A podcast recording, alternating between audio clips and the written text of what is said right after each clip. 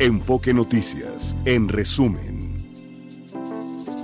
Son las 9 de la mañana con 7 minutos y la temperatura promedio en la Ciudad de México es de 13 grados. Se pronostica una temperatura máxima para esta tarde de entre 22 hasta 24 grados.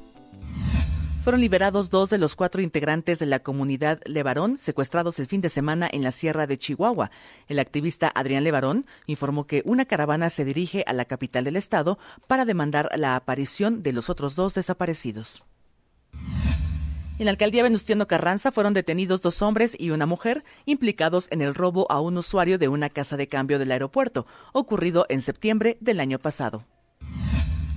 El gobierno de la Ciudad de México informó que en 2024 se invertirán más de 19 mil millones de pesos en obra pública para la conclusión de 21 proyectos como Chapultepec, Naturaleza y Cultura, el tren interurbano, la peatonalización del Zócalo y más.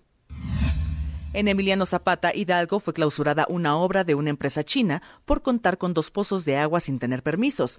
Durante el operativo, fueron localizados más de 100 empleados de origen asiático, a quienes se les revisará su situación migratoria. Y en esa misma entidad, tras un cateo en un inmueble de Tula, la Fiscalía General de la República aseguró 1.4 toneladas de cocaína. Estaban ocultas en una pared. En materia internacional, este martes en New Hampshire, Estados Unidos, se celebran las primeras elecciones primarias del país. Los votantes acudirán a los centros electorales para elegir al candidato presidencial tanto del Partido Demócrata como republicano. Let's read them together. The nominees for Best Motion Picture of the Year are American Fiction. Ben LeClaire, Nikos Paramigos, Cora Jefferson, and Jermaine Johnson, producers.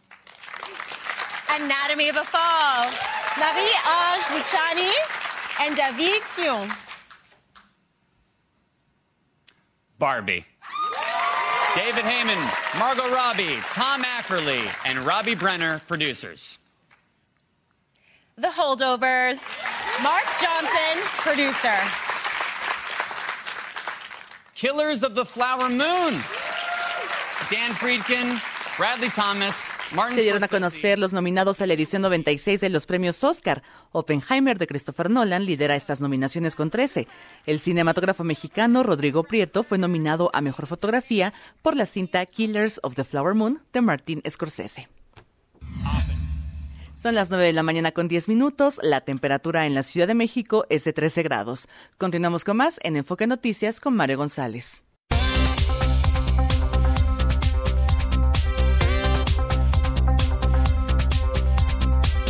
Enfoque Noticias con Mario González por Radio 1000 en el 1000 de AM y Stereo 100 100.1 de FM. Continuamos.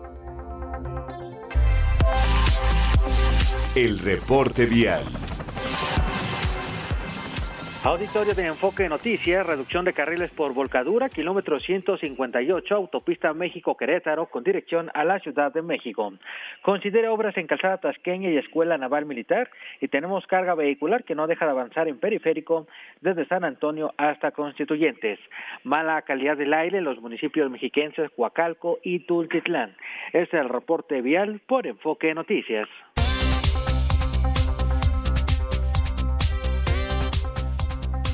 9 de la mañana, 16 minutos de esta mañana de martes, ante la alta afluencia de personas que solicitaron pues de último momento su credencial para votar, algunos no pudieron antes, otros pues muy a la mexicana, dejamos a último momento los trámites.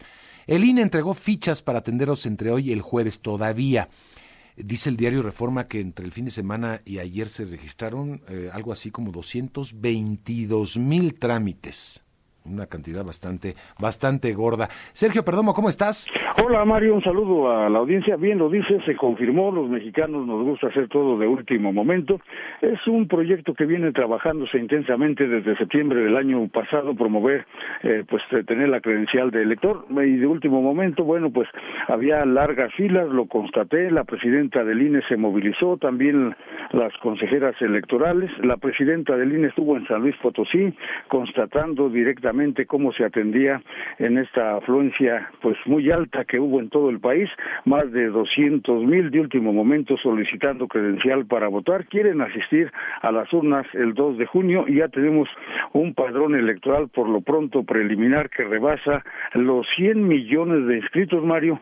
Se espera que en la última etapa eh, pues se dieron ya 8.1 millones de trámites exitosos y anoche, medianoche, 12 de la noche, seguían las filas enormes en el INE y sus módulos en todo el país y bueno, ya se les entregaron fichas para seguirlos atendiendo a lo largo de hoy y todo el jueves para que tengan su credencial para votar. En el extranjero pues seguirá el trámite hasta el 20 de febrero, así lo marcan las normas, las leyes electorales, porque es año electoral y después ya no se puede modificar y hay que recoger la credencial también, no solamente irla a obtener, sino recogerla a, con fecha último día de febrero. Y vamos a escuchar el recorrido que hace la presidenta del INE, Guadalupe Tadei, en San Luis Potosí. Agradece a todos los funcionarios que se han movilizado pues en todo el país precisamente para atender a quienes querían su credencial de elector. Escuchemos.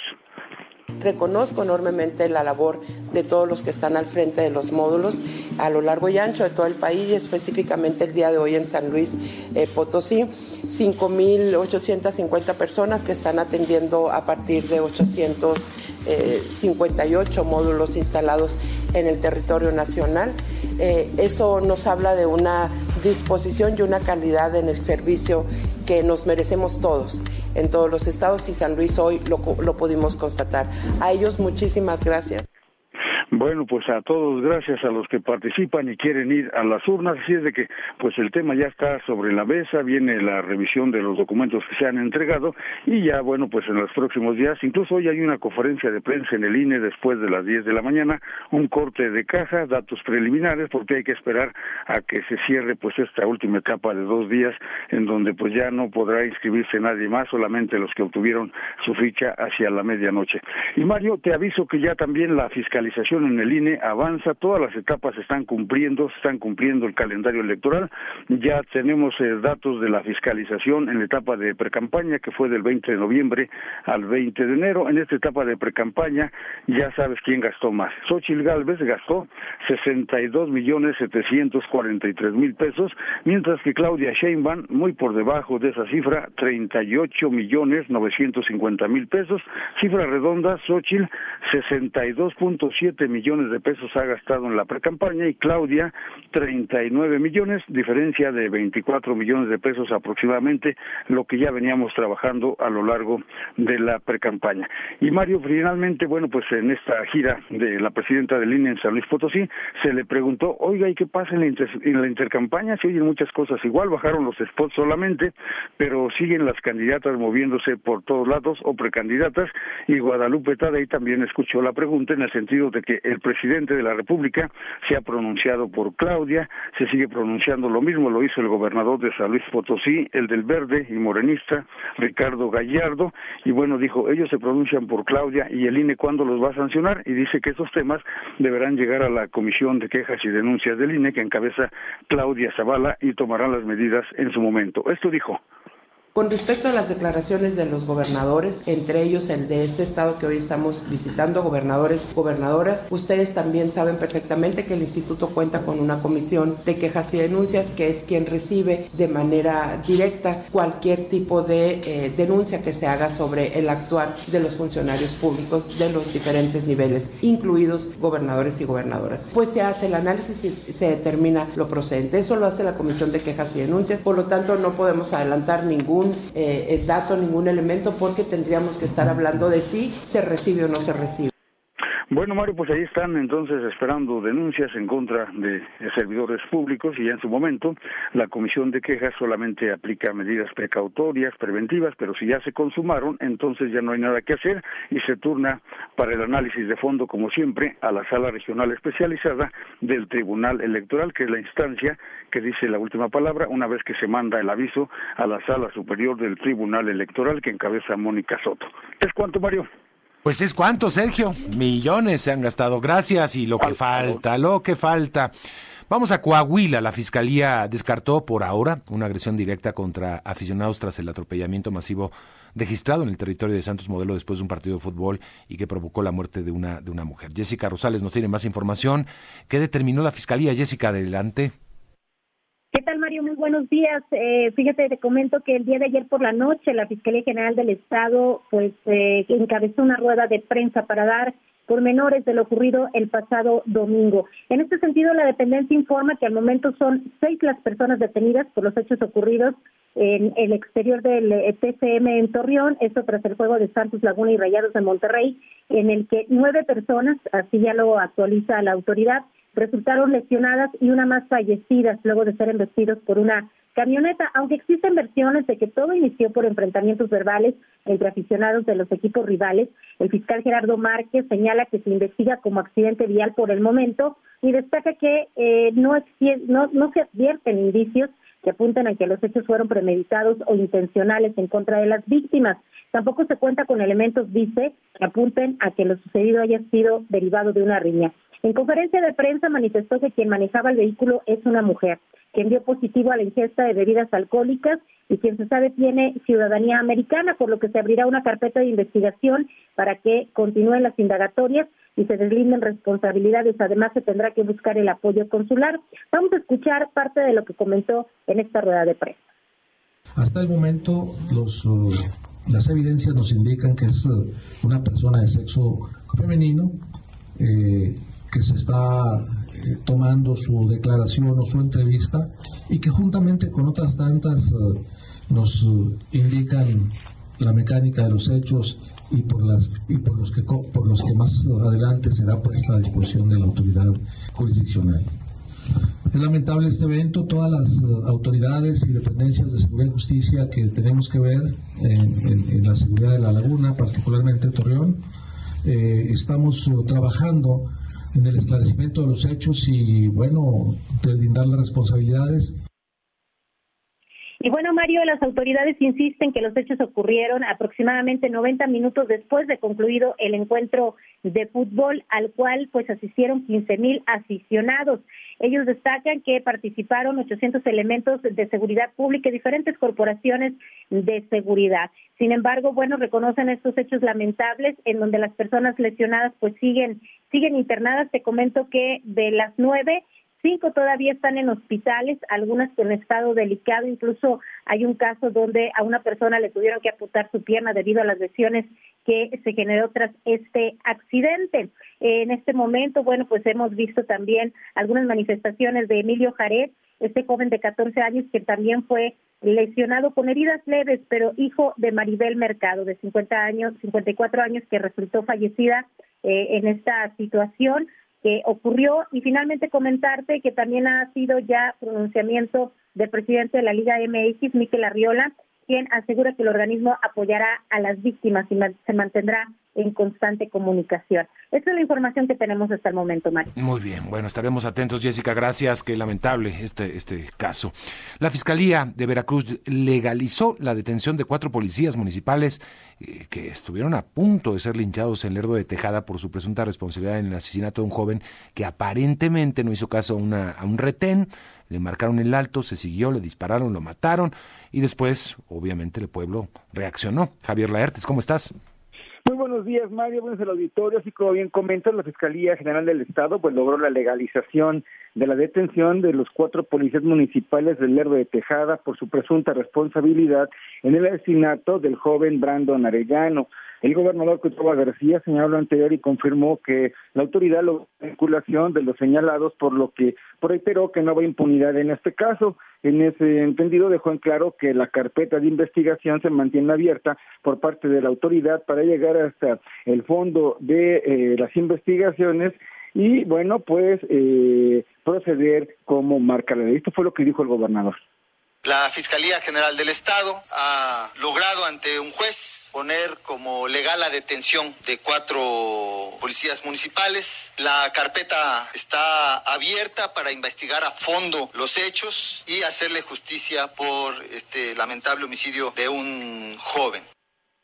Así tras los hechos del pasado viernes, donde, como bien comentaba, pues la población iniciara a policías por esta situación que, que se generó, bueno, pues el mandatario eh, confirmó que en Oro de Tejada la seguridad está a cargo en este momento de la Guardia Nacional con el apoyo de la Secretaría de Seguridad Pública del Estado, así como también de la Sedena, y también hizo un llamado a la Sedena, bueno, para que llevara a cabo una revisión de esta policía municipal para determinar si todos los efectivos cuentan con los exámenes de eh, control y confianza, así como también que las armas que portan pues sean legales y autorizadas por la Sedena. Es el reporte hasta el momento, Mario Auditorio, muy buenos días. Bien, gracias Javier. Buenos días. Buenos días, 9 de la mañana, 28 minutos. Estamos en la primera emisión de Enfoque Noticias. Le recuerdo que nos puedes encontrar en las redes sociales, comunicarte con nosotros. También tenemos WhatsApp, arroba Enfoque Noticias es nuestra cuenta en X, arroba Mario CNN, mi cuenta personal. Y también tenemos eh, manera de comunicarnos a través de WhatsApp, Fabio Larreza. Es el 55 73 60 35 87. Se lo repito, 55 73 60 35 87, Mario. Bien, vámonos a la pausa. Regresamos con los deportes. Los deportes con Javier Trejo Garay. Hola Javier, ¿cómo está usted? ¿Qué tal, mi querido Mario, amigos de Enfoque Noticias? Vámonos con lo importante, la información deportiva. Bueno, hablando del deporte blanco, Mario se va a poner bueno en la semifinal que viene en el abierto de tenis de Australia, porque Jack Sinner derrotó, a ese número 4, él derrotó al número 5, Andy Rublev.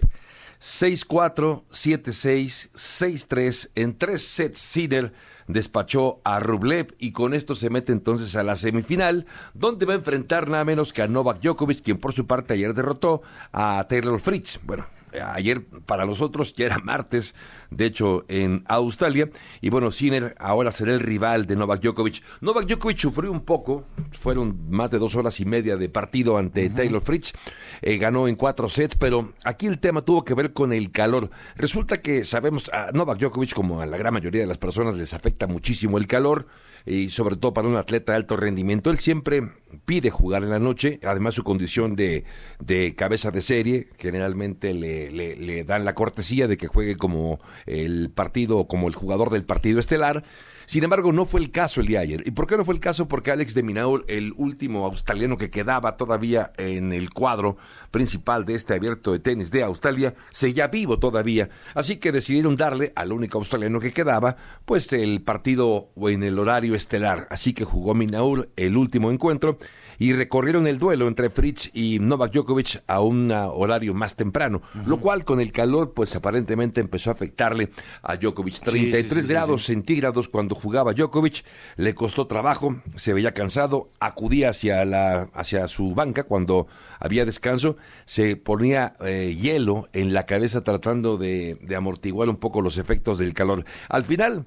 Al final consiguió la victoria, muy trabajada, decíamos, sobre Taylor Fritz, y ahora se va a enfrentar a Sinner. ¿Por qué es tan relevante? Porque Sinner no ha perdido un solo set en este torneo y va a enfrentar al número uno del mundo. De verdad que luce bastante interesante este duelo Sí, está que, buenísimo. que tendrá lugar pasado mañana, justamente una de las semifinales, Mario. ¿A Sí. quién le vamos?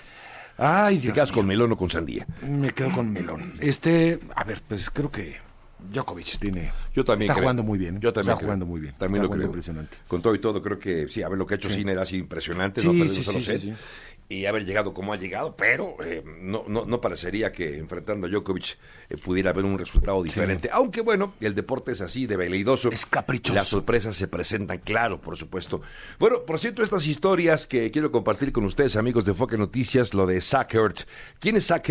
Bueno, es una ala cerrada de fútbol americano profesional de la NFL, muchos años con el equipo de Filadelfia. De hecho, fue campeón con el equipo de Filadelfia cuando derrotaron aquella vez al equipo de Nueva Inglaterra cuando todavía jugaba Tom Brady con ellos. Bueno, eh, llegó el año pasado, la temporada del 2022, al equipo de Arizona. Este año, eh, a mitad de la temporada, decidieron cortarlo. Tenían ya un par de jóvenes eh, alas cerradas eh, que bastante buenos. Uno de ellos, McBride, lo ha hecho bastante bien. Y decidieron cortar a Zach Ertz porque les salía más caro, de hecho, tener a Zach Ertz que mantener a los dos jóvenes. Se fue Zach Ertz desde hace ya dos meses prácticamente, estaba cortado, ya sin, sin, sin jugar. Y fue llamado el día de ayer por parte del equipo de los Leones de Detroit para que se integre al equipo.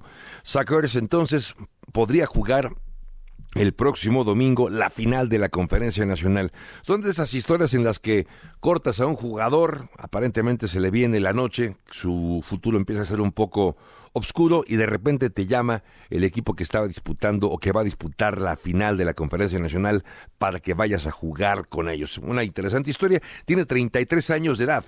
Es un jugador muy joven todavía. Seguramente algo puede aportar a una ofensiva que cuenta también con dos buenos alas cerradas. Uno de ellos es Sam Laporta y el otro es Wright. Pero Wright se lesionó, por eso han llamado a eh, Zach Vamos a ver si, si tiene participación este próximo domingo. Queremos creer que después de dos meses se habrá mantenido en forma para seguir todavía listo por si algún equipo lo llamaba.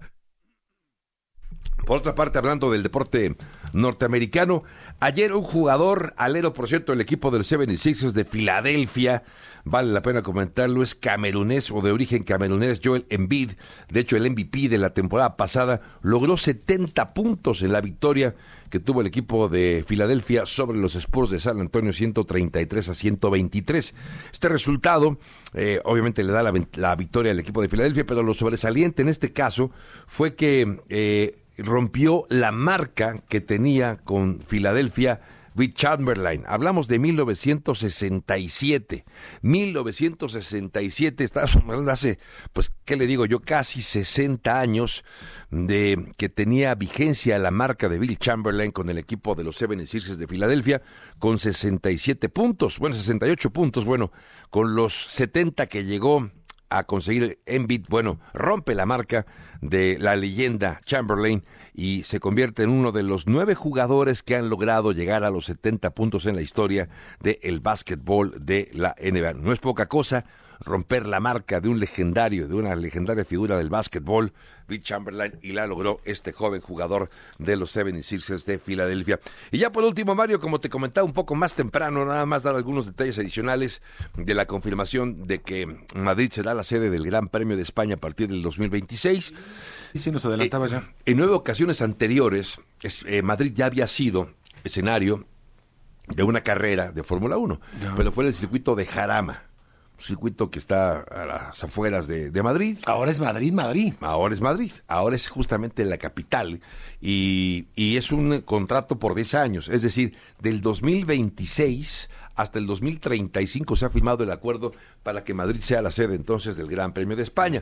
Todavía en este 2024 y en el 2025, Barcelona eh, y su circuito en Montmeló será justo el escenario donde se eh, lleve a cabo este Gran Premio de España, pero a partir del 2026 ya será entonces Madrid.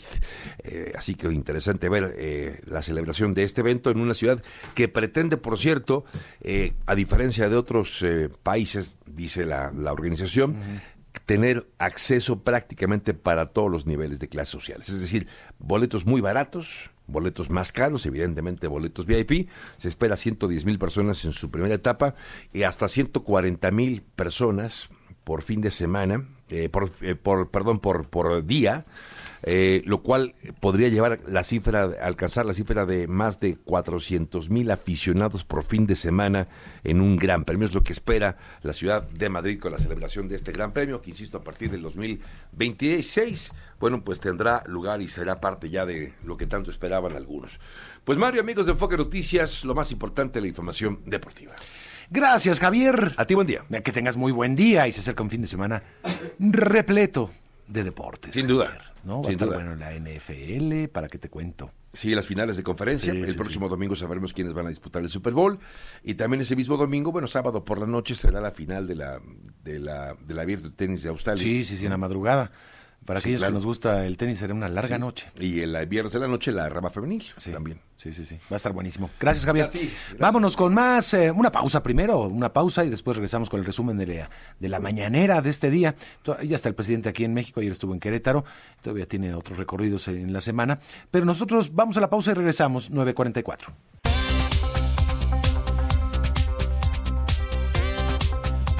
Vamos con el resumen de la conferencia matutina. Mara Rivera, ¿cómo estás? Muy bien, Mario, auditorio de Enfoque Noticias, pues mira que el presidente López Obrador hoy retó al expresidente Ernesto Cedillo a responder tres preguntas. Eh, básicamente dice el presidente porque quiere aprovechar que va a regresar o lo van a traer como ponente a nuestro país. Vamos a escuchar. Fueron crueles los gobernantes neoliberales. Ahora que viene Cedillo, me gustaría hacerle tres preguntas. Una, ¿por qué convirtió las deudas privadas de unos cuantos en deuda pública, el FOAPRO? Porque lo traen de este expositor como Aznar de España, todo este bloque conservador.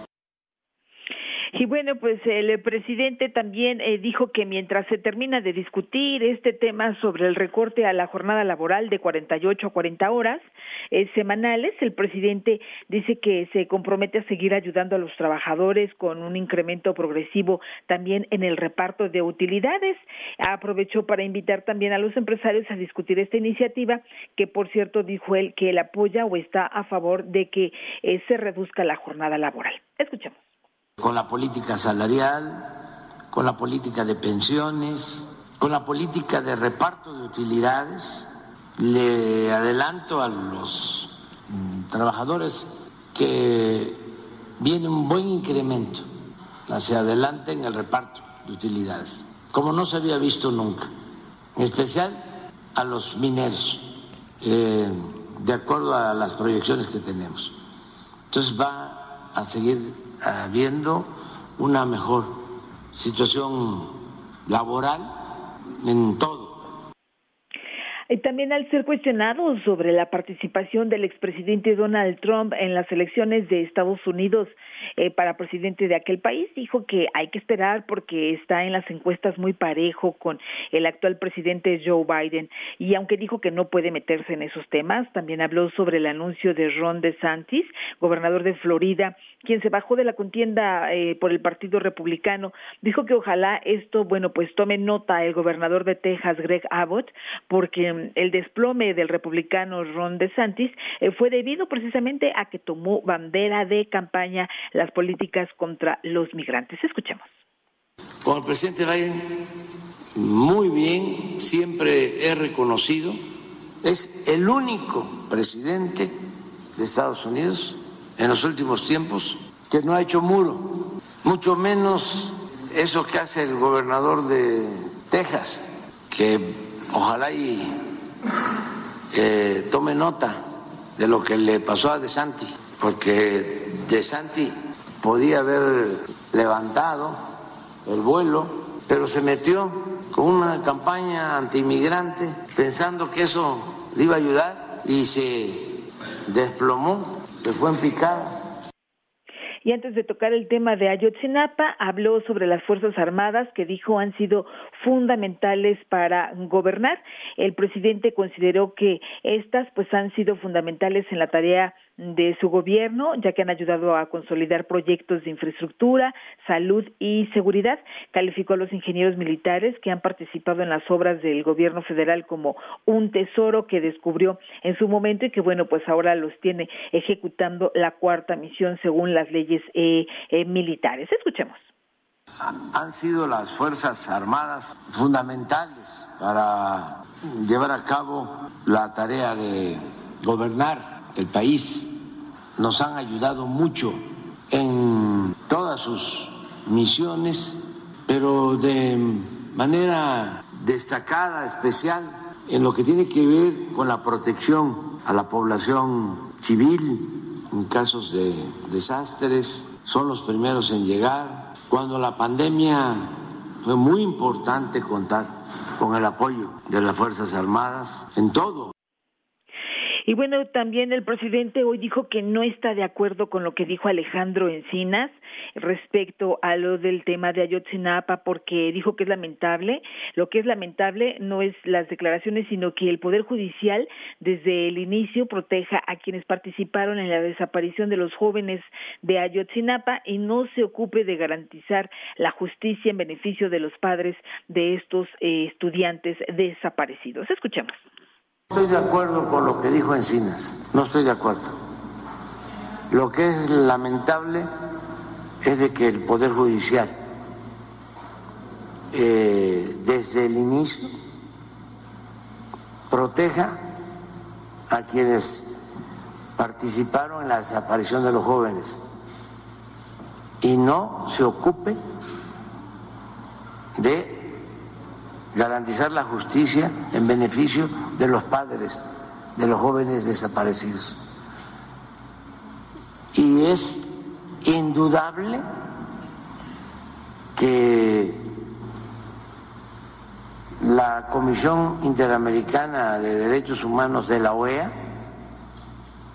está politizando este asunto. Bueno, desde el principio y bueno, pues al presidente hoy le hicieron una observación, se quejaron del costo tan alto que tienen los vuelos en el país. Habló sobre este tema, dijo que bueno, pues sí, sin duda la queja está fundada, está documentada, dice el presidente, de que los vuelos internacionales pues suelen ser más baratos. Eh, no obstante, pues dice que por eso es necesario y está de acuerdo que no se puede dar por decreto un, un precio a los vuelos y que tienen que ser competitivos. Escuchemos. Hay la queja fundada, documentada, de que a veces los vuelos internacionales son más baratos o casi igual que los vuelos en el país. Entonces, eso lo tenemos que ir resolviendo y no se puede hacerlo por decreto, tiene que ser con la competencia. Por eso lo de mexicana, para que este pues sin subsidio porque el propósito es que sean autosuficientes las empresas que se están promoviendo, pero que no se abuse, que no haya ganancias excesivas, que no haya lucro. Este es el resumen que te tengo de la mañanera, Mario. Bueno, pues a que le haga otras preguntas también a Ernesto Cedillo, que sí va a venir a un evento de la banca de la banca mexicana a, pues, a dar una conferencia de prensa y le lanza esta pregunta del FOBAPROA. A ver, vamos para aclarar, gracias, gracias Mara.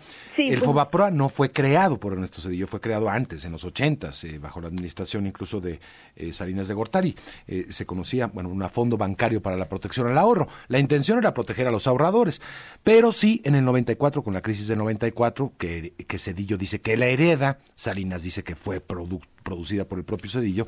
Bueno, a raíz de eso, se produce más bien un fondo que protege a los banqueros, a los grandes empresarios, y se inyectó mucho capital para evitar una crisis económica que acabó pagando este pues incluso pues tremendos fraudes, es decir, este eh, acabó pagando créditos vinculados de los banqueros, negocios privados que tenían, los sacó de la quiebra, pero el ahorrador mexicano se las vio muy negras, no era para proteger al ahorrador. A eso se refiere el presidente Andrés Manuel López Obrador, incluso el presidente lo tiene clarísimo porque ha escrito libros al respecto sobre el Fobarapor proa.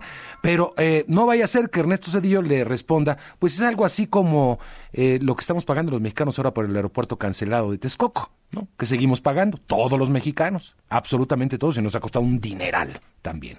Y que tiene que ver también con los costos que pagamos de tarifas aéreas y de impuesto, sobre todo. En fin, la Reza, llegamos al final. 16 grados la temperatura en la Ciudad de México. Llegamos al final, lo espero mañana aquí en Enfoque Noticias.